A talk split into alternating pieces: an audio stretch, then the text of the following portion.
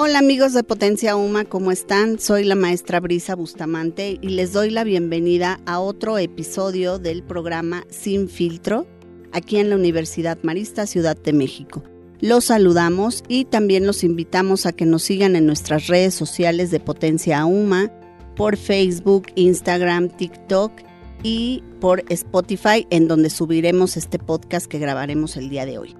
Y bueno, pues vamos a empezar. Hoy tenemos la agradable visita de la maestra Beatriz González, quien es la coordinadora de psicología en la Universidad Marista de Ciudad de México. ¿Cómo estás, maestra Betty? Bienvenida. Hola, muy buenas tardes. Gracias por invitarme. No, muchas gracias por aceptar la invitación y por estar aquí con nosotros. Y bueno, pues como ustedes saben, amigos de Sin Filtro, la idea es aquí conocer un poco a los que trabajan con nosotros en la Universidad Marista su parte profesional, pero también un poquito de la parte personal. Vamos a empezar con la parte profesional. Maestra, platícanos cómo te has sentido en tu función y en tu cargo de coordinadora en la carrera de psicología. Wow. De entrada, yo creo que ser líder tiene un poco de retos, o un bastante de retos. Tienes que lidiar con muchas personalidades, empezando por la tuya. Tienes que organizarte, tienes que organizar y sobre todo aquí no se vale decir no se puede, no sé, porque hay que buscar los medios, ¿no? Sobre todo pensar que estamos sirviendo a los futuros profesionistas. Esto es importante porque de pronto viene a tu mente qué tipo de profesionista quieres que salga, qué tipo de profesionista quieres egresar. Entonces hay que trabajar dos, tres, cinco veces más. Es todo un reto, ¿estás de acuerdo? Y dentro de estos retos, ¿cuál ha sido tu mayor reto o el que tú recuerdas que has enfrentado o mala experiencia o, reto, vamos a llamar? Yo creo que mala experiencia no. Desde la psicología educativa decimos que todas las experiencias son aprendizajes. Y reto, sí, probablemente reto es conocer, por un lado, todas las funciones que se tienen que realizar conocer el teje y maneje de una coordinación, conocer los planes de la carrera, porque de pronto pues sí, te dedicas a dar clases, pero resulta que no conoces todas las materias, ¿no? Y entonces es revisar cada una de las materias, revisar contenidos, revisar bibliografías, desempolvar un poco lo que no habías revisado, porque la intención es que pues por lo menos si tengas una idea de todo tu programa de estudios. ¿no?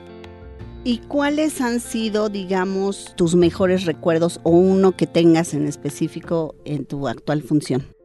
Todos los días me llevo gratos recuerdos. Yo creo que todo, todos mis recuerdos tienen que ver con mis estudiantes. El verlos crecer, el ver a una personita que está ahí sentada en el aula tímida y que de pronto tres meses después o medio año después es una persona abierta que habla, que propone, los chicos que ahorita están haciendo talleres en el departamento de psicopedagogía, por ejemplo, su crecimiento personal ha sido increíble. Entonces, estas buenas experiencias, el verlos crecer, me emociona. Y eso lo veo todos los días. Tienes toda la razón. Cuéntanos, ¿qué viene para el futuro como coordinadora de psicología? ¿Qué planes tienes? ¿Qué viene para los chicos de psicología? Vienen muchas propuestas, empezando por aquí en la Universidad Marista tenemos nada más la licenciatura el sueño es que lleguemos a tener posgrado. Vamos a empezar con algunos diplomados. Ahorita como que vamos paso a pasito, ¿no? Empezamos con unos talleres propuestos por los propios chicos, pero la intención es que abramos diplomados, en un momento dado maestría y, ¿por qué no? Soñando un poco, pues un doctorado, ¿no? ¡Wow! ¡Qué padre! Sí, claro, pues esto lleva su tiempo, pero bueno, son planes que se van trabajando con, con bastante tiempo. Claro. Cuéntanos, además de ser coordinadora de la carrera de psicología, ¿haces alguna otra actividad aparte de esto? Sí, me dedico a la psicoterapia. Desde hace como 15 años yo soy psicoterapeuta. Normalmente trabajo en línea, aunque ahora ya tengo un espacio personal en el área de Valle de Chalco, entonces pues ahí andamos.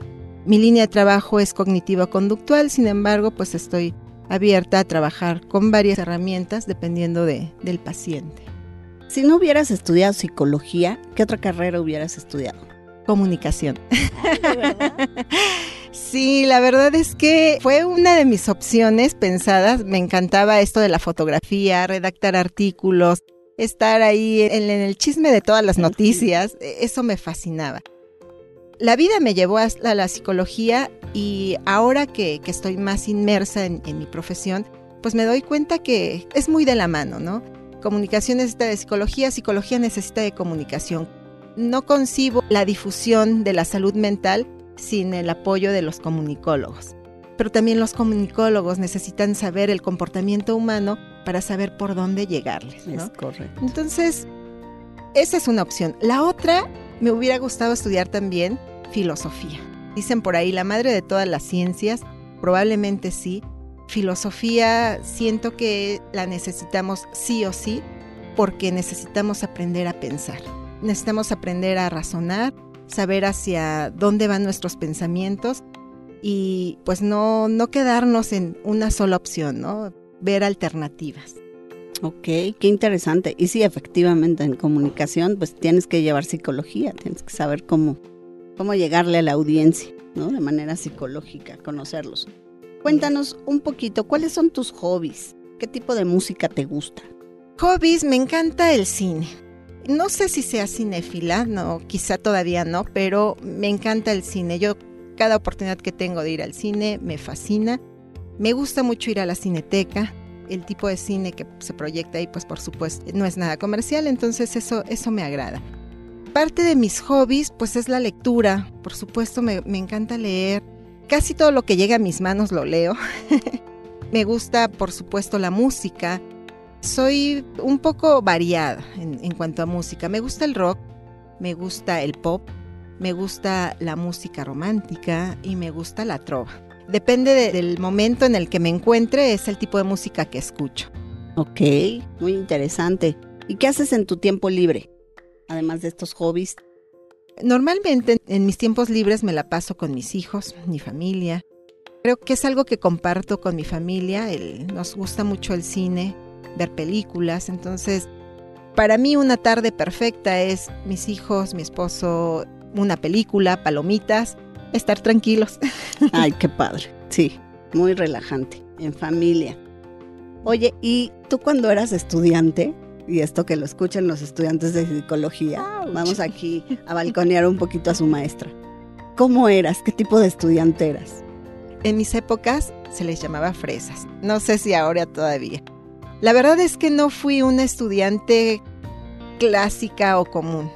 De hecho, es como que mi gran trauma. Sí me hubiera gustado ser la estudiante que se la pasaba todo el día en la escuela, que tenía el noviecito en la universidad. Yo trabajé desde muy pequeña. Entonces, en la universidad era de llegar, tomar mis clases, salir corriendo porque tenía que ir a trabajar, ¿no? En ese momento yo era telefonista capturaba, seguramente conocías los beepers, era, ah, claro, era eh, capturaba los mensajes de beepers. Entonces tenía un horario así bien rígido. Salía de la escuela, me iba al trabajo, del trabajo a casa, hacer tareas, dormía dos, tres horas y a la escuela. Hubo un tiempo en que me metí mucho al gimnasio, entonces era como que una estudiante fresa aburrida. no, no, no era, no era mucho de fiesta, no era noviera, no sé, era, era un ente raro. Eras tranquila, digamos. No, no, pero sí cumplías tus tareas, tus trabajos. Sí, la verdad sí era ñoña. Eras Debo confesarlo. Ok, ahí está, para que escuchen, chicos. Ok. Eras ñoña. Muy bien. Cuéntanos, ¿cuál ha sido uno de los pretextos más curiosos que te ha puesto alguno de tus alumnos, así para no entregarte una tarea, un trabajo, así que recuerdes el clásico, pues que digas, este sí fue creativo? Mira, antes de contestarte eso, te comparto. He tenido la fortuna de dar clases desde primero de primaria hasta posgrado. Creo que las anécdotas más risibles son con los pequeñitos. Mm. Y bueno, de ahí viene esta anécdota. El pretexto más reverente es, maestra, es que mi tarea, cuando mi mamá la estaba haciendo, se le cayó el licuado y me dijo que ya no me la iba a hacer. De hecho, bueno, ni siquiera fue un pretexto, fue real. Esto, esto es muy tierno. Los niños ah, pequeños son muy buenos. No saben mentir. No. sí, O vienen a buscar al papá y que dice mi papá que no está, ¿no? Con los grandotes no he tenido así como que pretextos muy, muy este, extraños. En realidad trato de entablar cierta confianza con mis estudiantes, siempre prefiero que me digan la verdad. Sé que hay veces mienten, por supuesto, como la mayoría. Claro. Pero este, si ellos me dicen, me enfermé, yo les creo. Eh, si ellos me dicen, este, no la hice porque fui con mi abuelita, yo les digo, está bien. No, no los cuestiono porque pues entiendo las intenciones, ¿no? Eh, para mí lo importante es que se comuniquen y es algo que siempre trato de fomentar. Comunícate, o sea, solo avísame y no pasa nada. Vemos cómo se soluciona, vemos qué hacemos, vemos cómo le cambiamos, pero comunícate. Ok, muy bien. Pero no abusen, ¿eh, chicos? No abusen de esa buena gente. A ver, una pregunta aquí interesante, maestra Betty. Dinos, si pudieras regresar el tiempo, ¿cambiarías algo en tu vida? No.